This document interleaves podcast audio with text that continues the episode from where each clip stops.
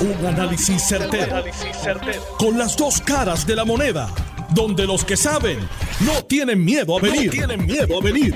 Esto es el podcast de Análisis 630 con Enrique Quique Cruz. 5 y 9 de la tarde de hoy.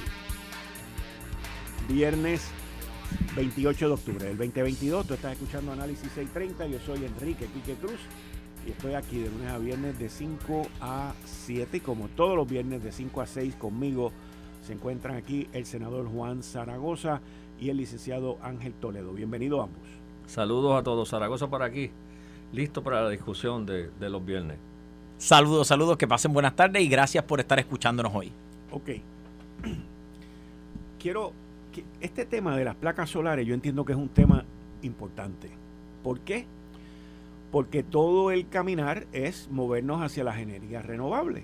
Y las placas solares pues son las más que se ven por ahí y es lo más renovable que uno puede tener en un hogar. Porque que yo sepa aparte de placas solares en el hogar aquí no hay más nada. Tú no puedes poner un molino de viento ni nada de esas vainas allí. Ahora obviamente cuando hay un crecimiento en un mercado pues entonces surgen las situaciones que estamos viendo ahora entonces la legislatura se quiere meter. Y el representante de ese sector, a quien conozco, es uno de los hijos de, mi compañera aquí, Carmen Jovet, eh, dice que esto, o sea, que, se están metiendo demasiado, que es una sobreregulación lo que quieren hacer eh, con esta industria.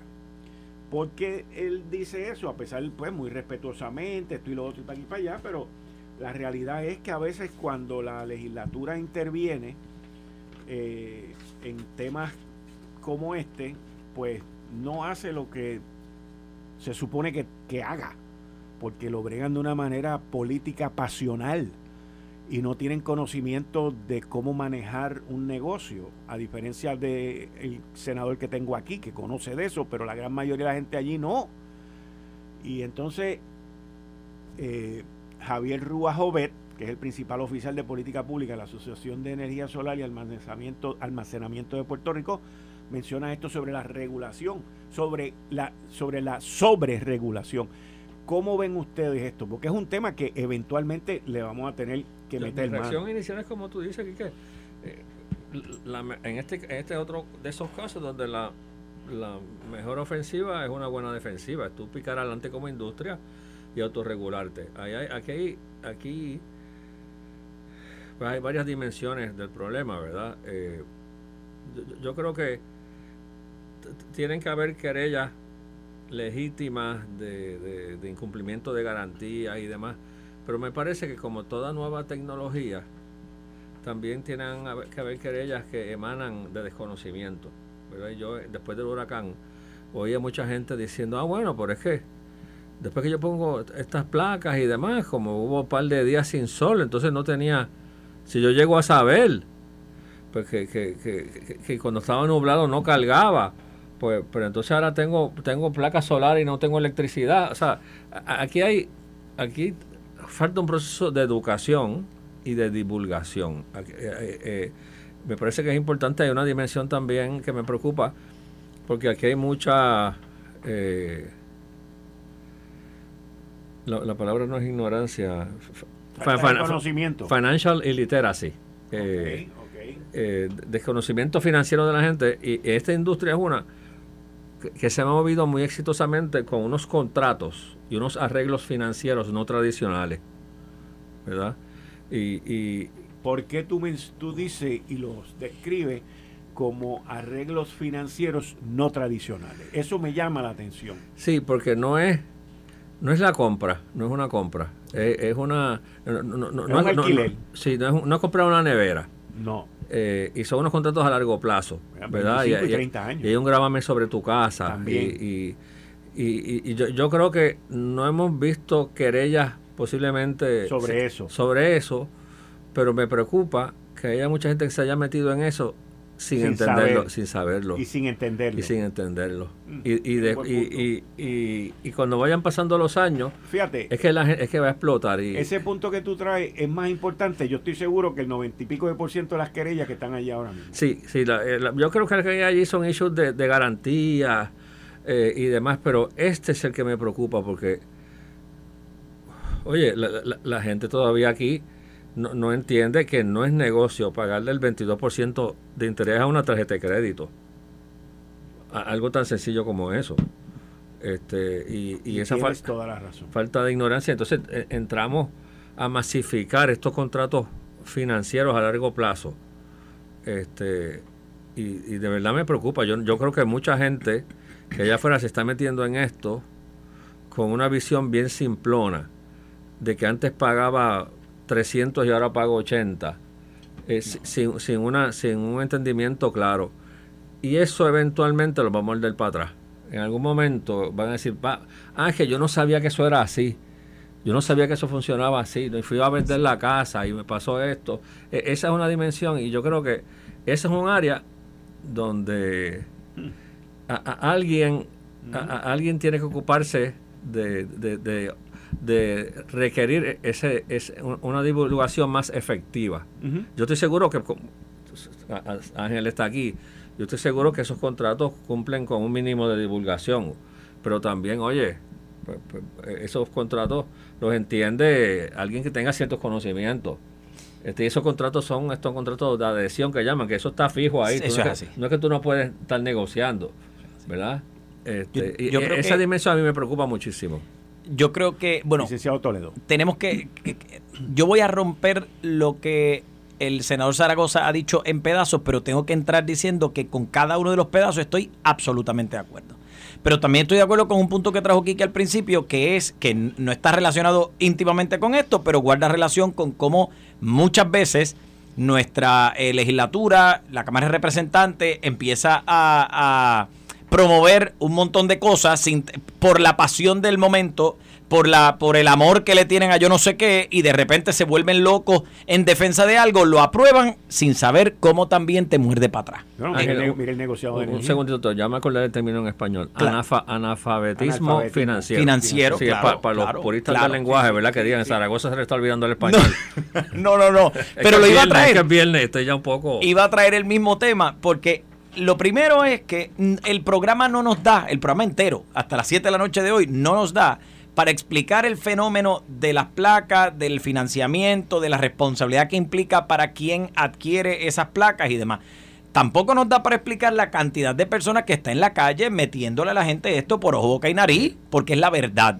Que yo creo en la energía renovable, sí, claro que sí creo en eso. Sin embargo, creo que también hay una desinformación, no solamente porque la gente no entiende exactamente cómo funciona, sino porque, y aquí lo digo a calzón quitado, muchas de las personas que están vendiendo este tipo o vamos, promoviendo este tipo de contratos, tampoco le conviene necesariamente aclarar con lujo de detalles todos los, cintillos y, y, las letritas chiquitas, porque al final del día entonces la gente va a mirar esto con escepticismo y va a decir, espérate, yo no voy a meter esa vaina. ¿Por qué no? Bueno, ¿Por qué no? Bien sencillo. El contrato, como ustedes bien dicen, y vamos a empezar por esa parte, claro que el contrato tiene que estar blindado, está claro, dice muchas cosas.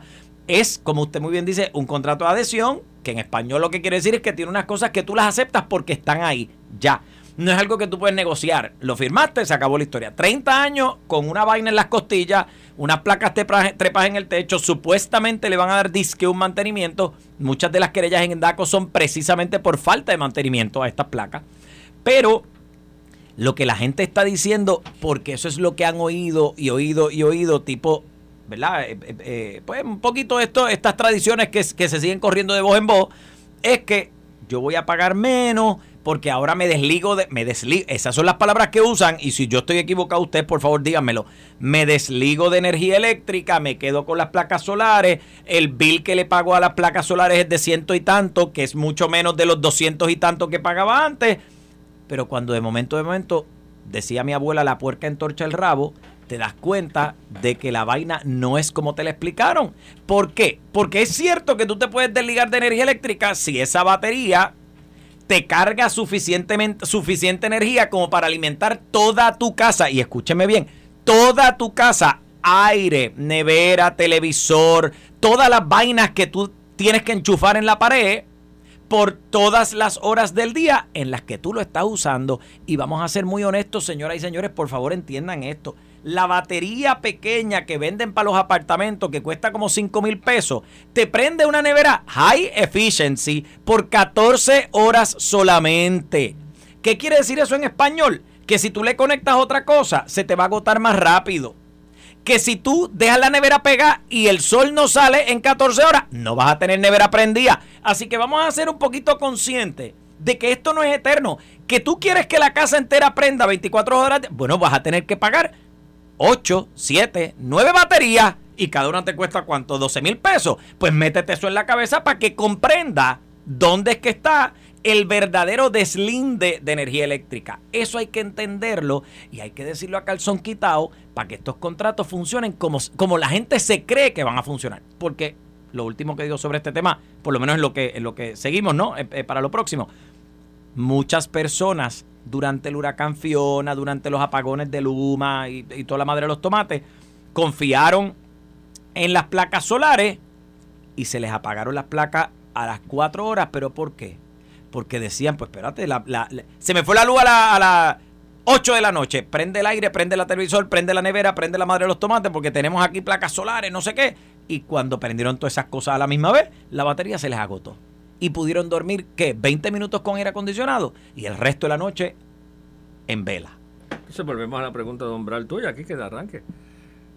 Esa fiscalización que se necesita para, para provocar toda esa divulgación van a ser eh, eh propios de las compañías o necesitan un empujoncito legislativo. Hay, muchas veces que está rico que a veces el empujoncito se le va la mano en el empujoncito. Hay, que, hay que tú le pides que te empuje. y se sobreregula. y se sobreregula. Tú sabes, pero van a ser de ellos mismos, sabiendo, como dice muy bien Ángel, que si explico en mucho detalle lo que puede haber es un freno. Claro. Y yo sé que hay un interés por promover esto. Yo sé que hay un interés. Y, digo, tiene, tiene, digamos, tiene un propósito, tiene un sentido, tiene una razón. Queremos promover que el, ahorro de energía, que la gente. Sabes, eh, un poco esa conciencia ambiental y demás, la voy a entender porque la respeto y creo en ella. Sin embargo, eh, pues sí, la, la, legislatura puede entrar entonces a establecer regulaciones, a establecer limitaciones o lo que fuera para regular una industria no sobre la que no se conoce, sí se conoce, pero sobre la que poco se divulga. Ahí es donde está la cosa. Y los representantes y las representantes que están sentados allí en la Cámara de Representantes conocen tanto como yo que no sé absolutamente nada de esta vaina. y están legislando sobre eso. Esto me da un déjà vu. ¿Tú te acuerdas hace unos años con los reverse mortgage? Eh, claro. Claro. Que aquello se puso de moda y aquello era una cosa y después con ese perro mordió a tanta gente que la gente decía, bueno, ah, pues, pues que entonces los viejos murieron. Tenía a todas las personas de mayores de 60 y pico años volcándose que si para los y con, una cosa espectacular. Para quitarse el pago. Exactamente. porque tú no pagas hasta que te mueras. Así mismo es. Y después vino el arrepentimiento de mucha gente. Y es lo mismo. se pone de moda estos arreglos financieros no tradicionales. No, hay unas divulgaciones, porque en esa industria hay divulgaciones, pero, pero pero pues se quedan cortas, ¿verdad? De nuevo por el, analfabetismo financiero que hay y después pues vienen vienen vienen las sorpresas. Y debe quedar claro, tú pones esta estas estas yo dije ahorita que no sabía nada, pero realmente me he documentado un poquito sobre cómo funciona esta vaina. Tú pones esta placa y te van a vender la teoría, porque así es como te la venden las compañías, te van a vender la teoría de que tú con el sol estás llenando tu casa de mucha energía y le estás vendiendo de vuelta energía a la autoridad. Y a veces eh, eso es matemática para mí, porque yo digo, ven acá, pero si yo le estoy vendiendo energía a la autoridad, ¿cuándo es que la autoridad me paga esa energía? Porque todavía no veo el dinero de allá para acá, ¿no? Eh, es, eso es como una, digamos, eso es como un cálculo matemático que tú nunca vas a ver, pero que supuestamente te va a generar disque un ahorro. Sí, el net metering que llama. Eso mismo. Es, es como un neto que tú dices, no, no, pero es que no es que yo te voy a mandar dinero, es que yo te cuadro por acá. Pero al final del día, sepan que en algún momento tú te tienes que desconectar de la batería para conectarte a energía eléctrica y vas a seguir gastando no solamente el pago que le tienes que hacer mensual a las placas solares, sino el pago que le tienes que hacer mensual a energía eléctrica de quien crees que te habías desconectado. Aquí el reto es que contrario a, los reverse mortgage, como decía aquí que al principio, esto es una tendencia irreversible. Esto, no tiene freno. Esto lo va, va, a seguir incrementando, incrementando, incrementando y en algún momento se va a esto se tiene que atender. Eh, esto no es una moda, esto esto no es un ciclo. Claro. Eh, eh, esto, igual que los carros eléctricos y demás, esto, esto no hay quien lo pare, ¿verdad? Y solo no se va a resolver el problema. Claro. A mí lo que me preocupa, a mí hay varias cosas que me preocupan de esto. Uno es el de el legislar sin conocimiento, que claro. estamos hablando ahorita. Dos, la industria se tiene que convertir en parte de la solución. Tiene que convertirse en parte de la solución. Tres, yo encuentro que por la necesidad que hay aquí, con los problemas eléctricos que tenemos aquí y con nuestra situación única, hay mucha desinformación, número uno. Número dos, y los precios y los costos están demasiado elevados. Porque cuando tú comparas en lo que se está vendiendo a mil millas de aquí, en, en, los 48 estados, es muy distinto a lo que se vende aquí. ¿Por qué? Bueno, ganancia. Yo no tengo problema con que la gente gane. No tiene nada que ver con flete, by the way. Y yo no tengo problema con que la gente gane. Pero, pero nosotros, yo entiendo que este mercado es un mercado que está secuestrado, que está acaparado y que no es una cuestión de competencia honestamente. Y drenado. Hay como, 14 o 15 compañías. Claro. O sea que no es un issue de competencia, pero es un issue de control de precio y el control de precio lo tienen esas empresas. Exacto. Y entonces, yo te voy a dar un ejemplo de mi vecino antes del huracán María. tipo allí tiene todas las placas solares, tenía toda la cuestión y las acaba de poner hacía como un año, una cosa así. No puso su sistema con batería y tenía una planta también un generador que era lo que tenía de antes.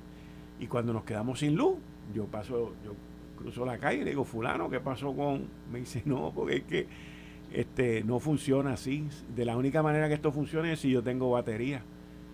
Y yo dije, ¿cómo? Y me dijo, sí. Entonces, hay, si, si tú fueras a mirar algo en la ley que tiene que ver con el net metering y todo esto, con la Autoridad de Energía Eléctrica, PREPA y todo eso, ahí hay un issue bien brutal que si tú tienes un sistema con placas solares en tu casa sin batería, tú deberías de suplirte a ti mismo. Eso es lo que la lógica nos dice. Claro. No funciona así, papá. Por ley hoy no funciona así. Y eso está mal, pero nadie lo quiere arreglar tampoco. Métanle mano a los verdaderos problemas. Voy a una pausa, regreso en breve con el senador Juan Zaragoza, el licenciado Ángel Toledo. Yo soy Enrique Quique Cruz y estoy aquí de lunes a viernes de 5 a 7. Regreso en breve. Eh, estás escuchando el podcast de Noti1.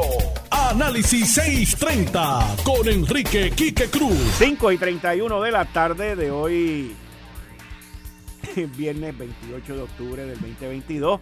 Tú estás escuchando Análisis 630. Yo soy Enrique Quique Cruz y estoy aquí de lunes a viernes de 5 a 7 y como todos los viernes de 5 a 6 con el senador Juan Zaragoza y el licenciado Ángel Toledo y ya vi en el pasillo a Juan Luis Camacho y al licenciado Anthony Maceira también. Así que esto está hoy de cumplido.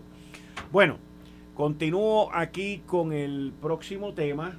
Yo tuve la oportunidad este, hoy de entrevistar a Jesús Manuel Ortiz y a Héctor Ferrerijo en Lo sé todo sobre la campaña que ellos están llevando del no. Vótale no a las enmiendas, vótale no al reglamento, no, no, no y no. Esa campaña la lleva Jesús Manuel Ortiz, Héctor Ferrerijo, Pablo José Hernández, la alcaldesa de Morovi, Carmen Maldonado, eh, el ex comisionado electoral del Partido Popular Democrático, Geraldo Toñito Cruz, y el ex presidente del alcalde y ex alcalde de Isabela y ex candidato a la gobernación en las pasadas elecciones, Charlie Delgado. Son seis personas básicamente que llevan esta campaña en contra básicamente de la Junta de Gobierno y de la colectividad, de, lo que se llama la maquinaria, porque lo podríamos llamar así, porque en, en la Junta de Gobierno tienes a los dos principales candidatos, o sea, los dos principales funcionarios electos del Partido Popular Democrático, que son el presidente del Senado, José Luis Dalmau, y el presidente de la Cámara, Rafael Tatito Hernández, que están a favor del reglamento y no han hecho campaña para que sí ni nada de este tipo de cosas. Estamos básicamente a 16 días, o sea, queda 29, 30, 31 más 12 son tres días más 12, 15 días. Estamos básicamente, este domingo van a ser dos semanas. Este domingo son dos semanas. Es el 13 de noviembre.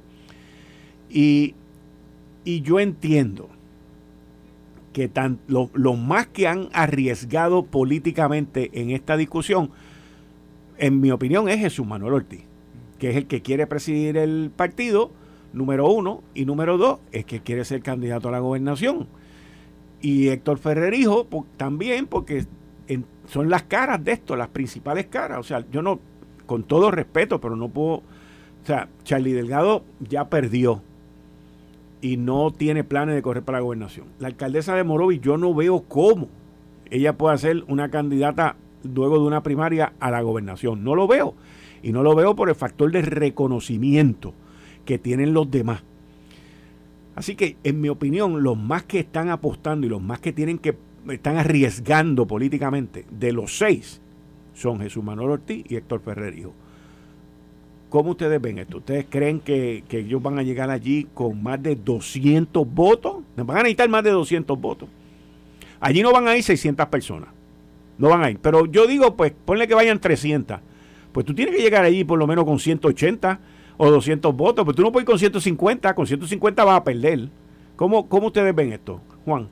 Bueno, primero que aquello va a ser una, eh, eso es una, una asamblea para discutir el reglamento, ¿verdad? Allí no hay una papeleta del sí o no. Ah, no. no. ¿Tú ves? Ahí empezamos el primer problema con el mensaje. No. Ahí, ahí empezamos con el primer problema del mensaje. se van a discutir las enmiendas, ¿verdad? Unas enmiendas que el compañero Javi de Villalba estuvo un año trabajando. ¿Tú has hablado con él? Después de este... Tuve, en una reunión que estaba Dalmao y Javi. Estamos, Javi es el alcalde de, de, Villalba. que es el presidente de la Asociación de Alcaldes. Sí, y a él se le encomendó, eh, a través de unas vistas, ¿verdad? Con todos los, los populares, someter enmiendas de reglamento, hizo un trabajo excelente y sometió un sinnúmero de, de, recomendaciones ampliando las estructuras de gobernanza para diferentes grupos. O sea, aquí esto se pinta como que todo es el issue de la presidencia. Y no, no, no, aquí hay, esa es una de muchísimas enmiendas, ¿verdad? Este, eh, yo creo que estoy de acuerdo contigo, ellos están arriesgando bastante Claro, yo creo que ellos están apostando a su juventud en el sentido de que tal vez dicen, nosotros en esta etapa de, nuestras carreras podemos jugarnos esta baraja, porque si perdemos podemos recuperarnos, ¿verdad? Pues puede que haya algo de esa medición de riesgo en, la movida de ellos. Este, ahora mismo es difícil ver con claridad, porque en, en esa asamblea solamente votan los delegados. Correcto. Para darte un ejemplo, yo estoy a cargo de la reorganización de, de, Bayamón. Ok.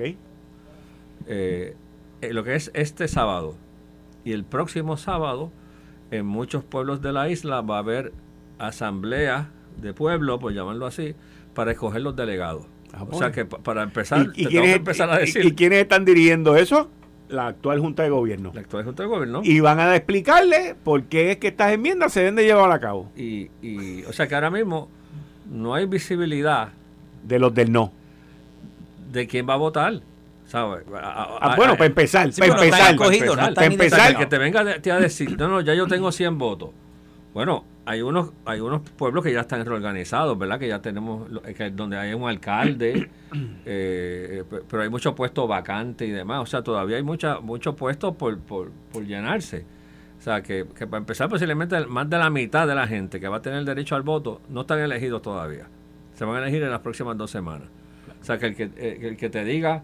Eh, justo antes de, de, de, la discusión del reglamento. Te digo, la de Bayamón, San Juan es este, este sábado, Bayamón es el otro. Claro. Que son los pueblos principales, son multi, eh, tienen multiprecintos, ¿verdad? O sea, y, y, esos lo, lo, van a hacer, lo van a correr las personas que designó Dalmao para organizar cada uno de esos pueblos. A mí el que me nombró fue Dalmao como presidente del partido. A ti. ok. A, San Juan, a, quien nombró Silamari fue el que Dalmao la nombró. o sea, en todos estos pueblos pues, fueron nombrados, fuimos nombrados por Dalmao. una explicación tan buena y tú crees? No, no, ya, ya me...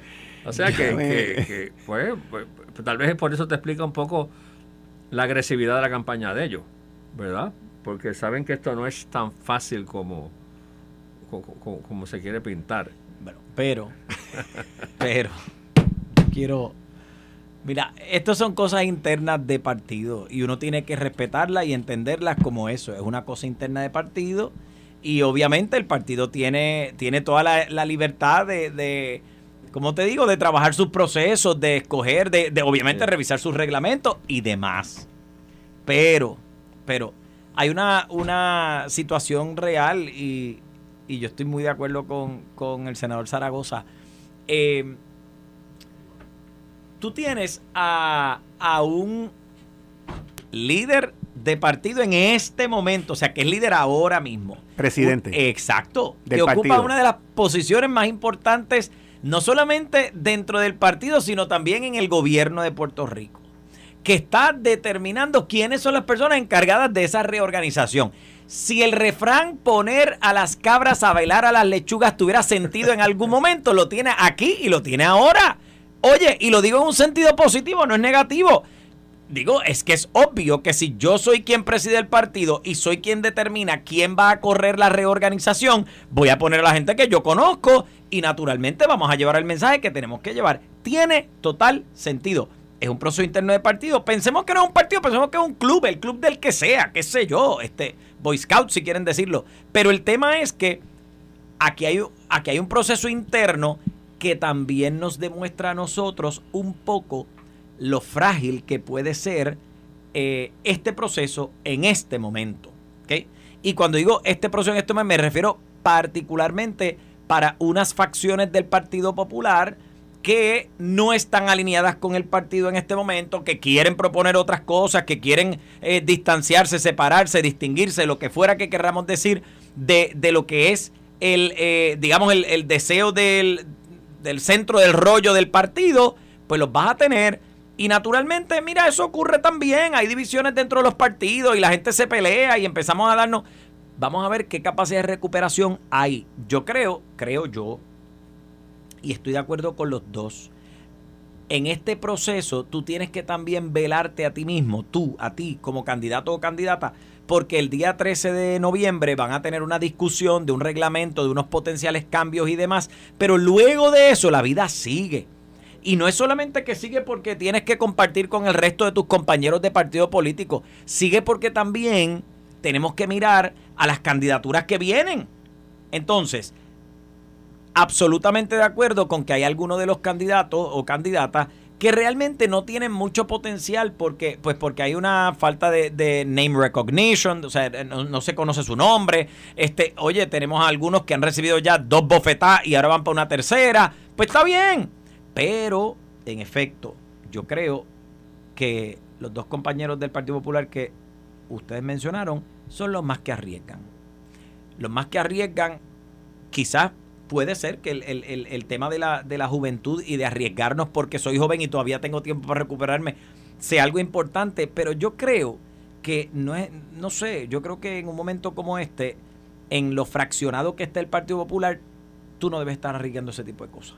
Independientemente, o sea, no estoy hablando de la reputación, no estoy hablando de cómo defiendes tu nombre. Yo lo que estoy diciendo es que tú quieres tratar de mantener el partido lo más unido posible de camino a una elección. Claramente eso no va a ser posible porque ya tenemos a, a Sei gritando por las esquinas que no, que no, que no, a algo que ni se sabe de qué es el no. O sea, nos ha, dicho el senador Zaragoza que no hay ni siquiera una papeleta.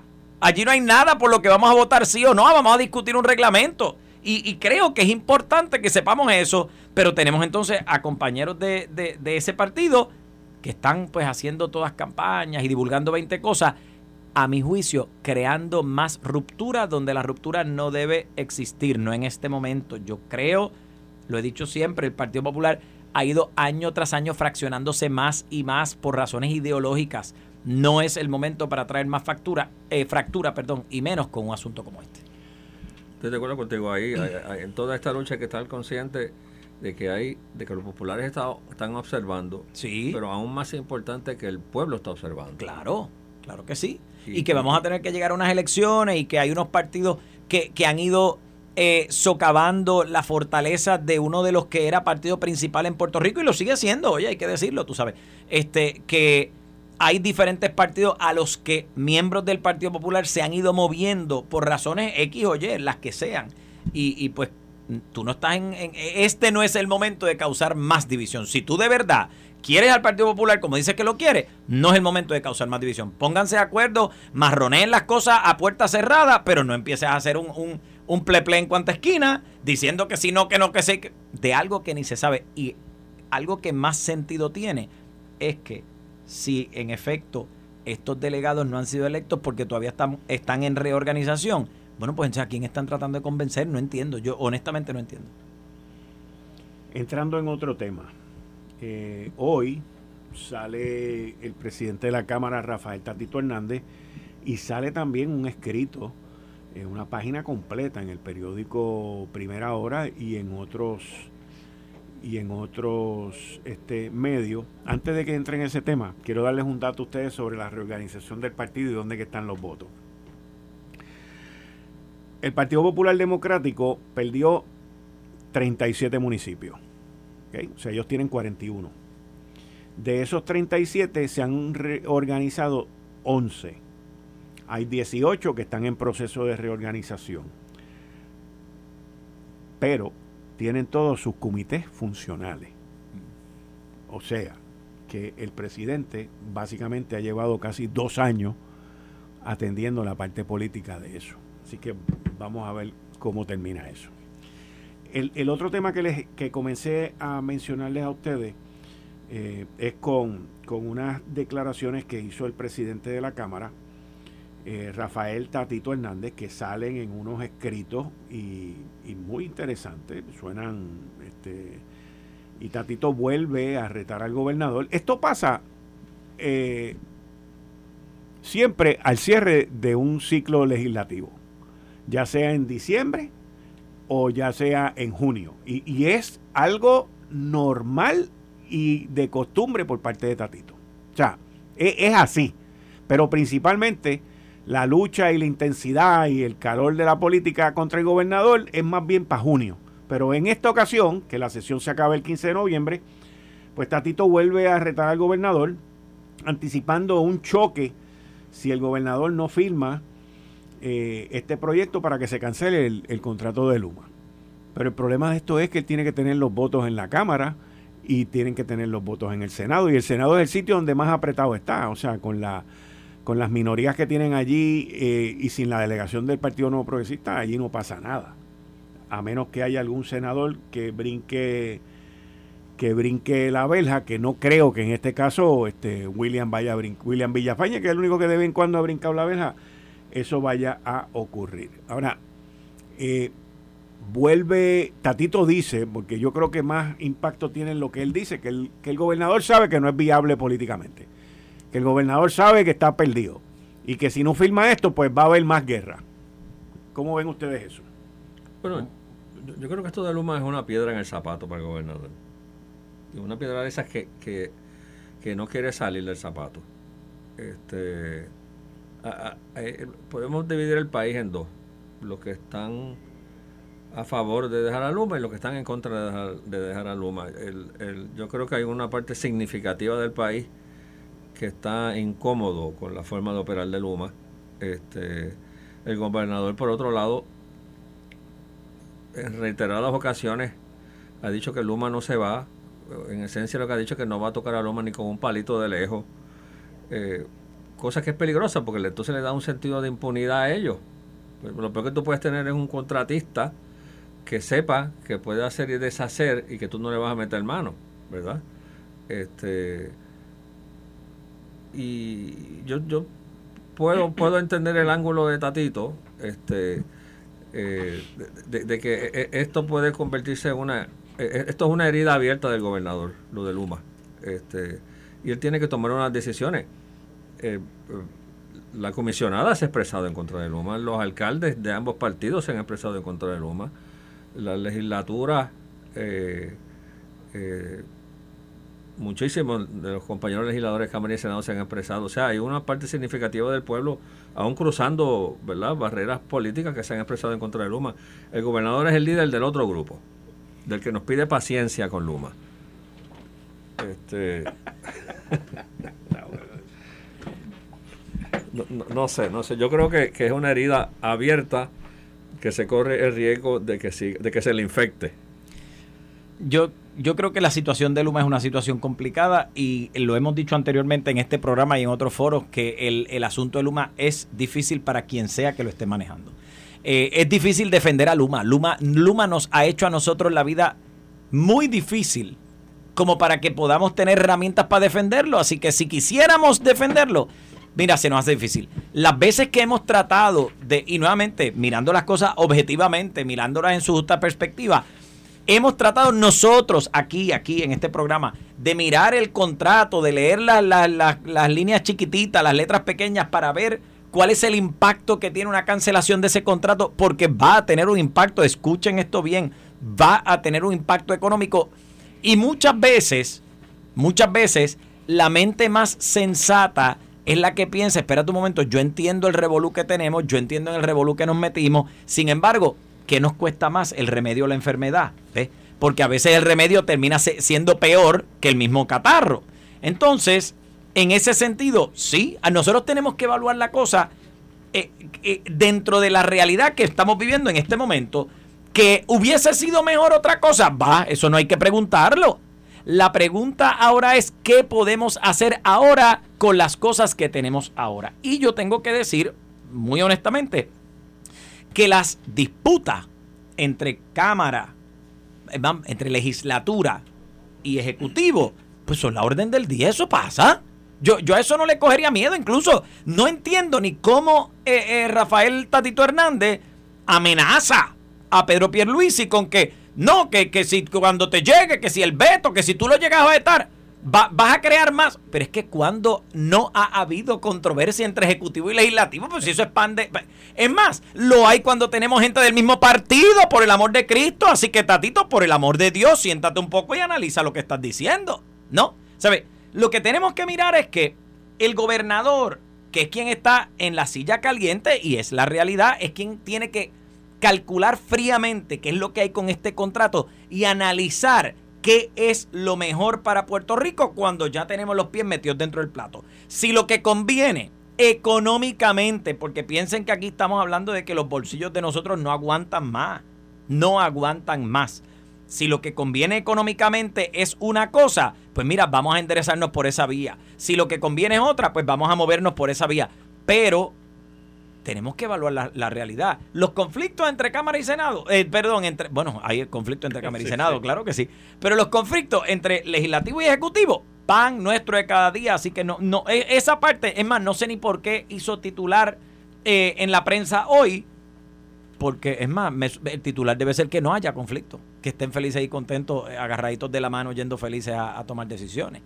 Así que yo creo que, que Sí, es una situación bien difícil para nosotros, sí hay mucho descontento, sí hay una, hay una gran cantidad de gente que quiere que esto se, se remedie, se arregle, desaparezca, pero también hay unas personas que están diciendo, espera un momento, que esto hay que mirarlo con, una lupa y ver qué es, si la, la enfermedad, si el remedio o cómo funcionamos con esta cosa. y más que este contrato, como cualquier contrato de, este, de esta magnitud, tiene, tiene unos unas cláusulas de salida, pero cuestan. Que cuestan y, toman tiempo. Y yo sé. Esta salida, un año, un año. Sí, y, más, aquí que como Toma un año. Se, operacionalizó. Pero ven acá. Aquí se quemaron los barcos. Sí. O sea, aquí se sí. ya no, la energía eléctrica que había antes ya no existe. Claro, claro. Pero ven acá, esta legislación que Rafael Tatito Hernández está hablando, es una legislación para las gradas. ¿Y por qué hago la pregunta para las gradas? Porque es que eso lo tiene que aprobar la Junta de Supervisión Fiscal. Y de manera que ellos se han comportado no lo van a aprobar. Bueno, la última vez que Tatito quiso hacer algo para las gradas, salió trasquilado. Él se quiso meter allí en la demostración en Viejo San Juan, precisamente de Luma, y la gente le gritó para que se fuera. Así que yo, yo, si fuera él, pensaría un poquito antes de hacer las cosas para las gradas, porque en efecto, pareciera como si lo fuera. Como yo sé que a la gente no le gusta esto, déjame tirar esta, esta legislación y salir ahí defendiéndola porque voy a ganar adeptos. Pero eso creía él también cuando se paró allí en, en Viejo San Juan, en el medio de la protesta. Yo, yo, ¿sabes? Para mí, para mí, el gobernador Pierluisi no está temblando de miedo porque Tatito dijo esto. Te lo aseguro. Y lo segundo, yo estoy seguro que el gobernador Pierluisi conoce cómo esto es en efecto una piedra en el zapato de él. Yo estoy seguro que lo sabe. Y le ha dado vuelta a esto y está analizándolo, lo está tratando de entender. Eh, hay que tomar acción, obviamente. Pero que si es para las gradas, Quique. Pero también lo yo que creo establece que el plan fiscal, yo no creo que el plan fiscal habla de Luma. Yo creo que el plan fiscal habla de que la distribución se privatice. Sí. ¿Verdad? Y, tal vez la, la, movida... Lo que pasa es que se contrata, pero la Junta, la, Junta aprobó el contrato. Sí, sí, sí, pero tal vez la movida es que está solicitando una sustitución de privatizador. Eso puede ser. Lo que pasa es que salgo de uno y ¿qué hago entre medio? Porque la solución que están proponiendo es que la Autoridad de Energía Eléctrica vuelva a reclutar gente y vuelva a montar en lo que escogemos otro privatizador. Y tú sabes que la Junta no piensa en esas cosas. eso no va a pasar. Esa, vía yo no creo que... Por eso te digo. Eso no va a pasar. oye, ahora, antes que me vaya para la pausa, ahora que tú mencionas el viejo San Juan, en las redes sociales han salido unas una, una foto en específico de una joven pintando unas paredes como si fuera el viejo San Juan. Y yo no sé si ustedes la han visto, pero yo la he visto. ¿Ok? Eh, esto está en las redes sociales. Una joven y unos jóvenes vestidos de negro pintando en el viejo San Juan las paredes y que si esto, que si lo otro. Y esto está corriendo por las redes. No todo. Es, graffiti, de, o sea, protest, graffiti. O graffiti, de protesta. Pero lo que quiero decir es que nos han presentado esa foto como si esa foto fuera aquí en Puerto Rico, en el viejo San Juan. No todo lo que está en las redes sociales es verdad. Y uno de mis radioescuchas me dio la información y me dice, mira aquí que ahí dice, vivas se las llevaron.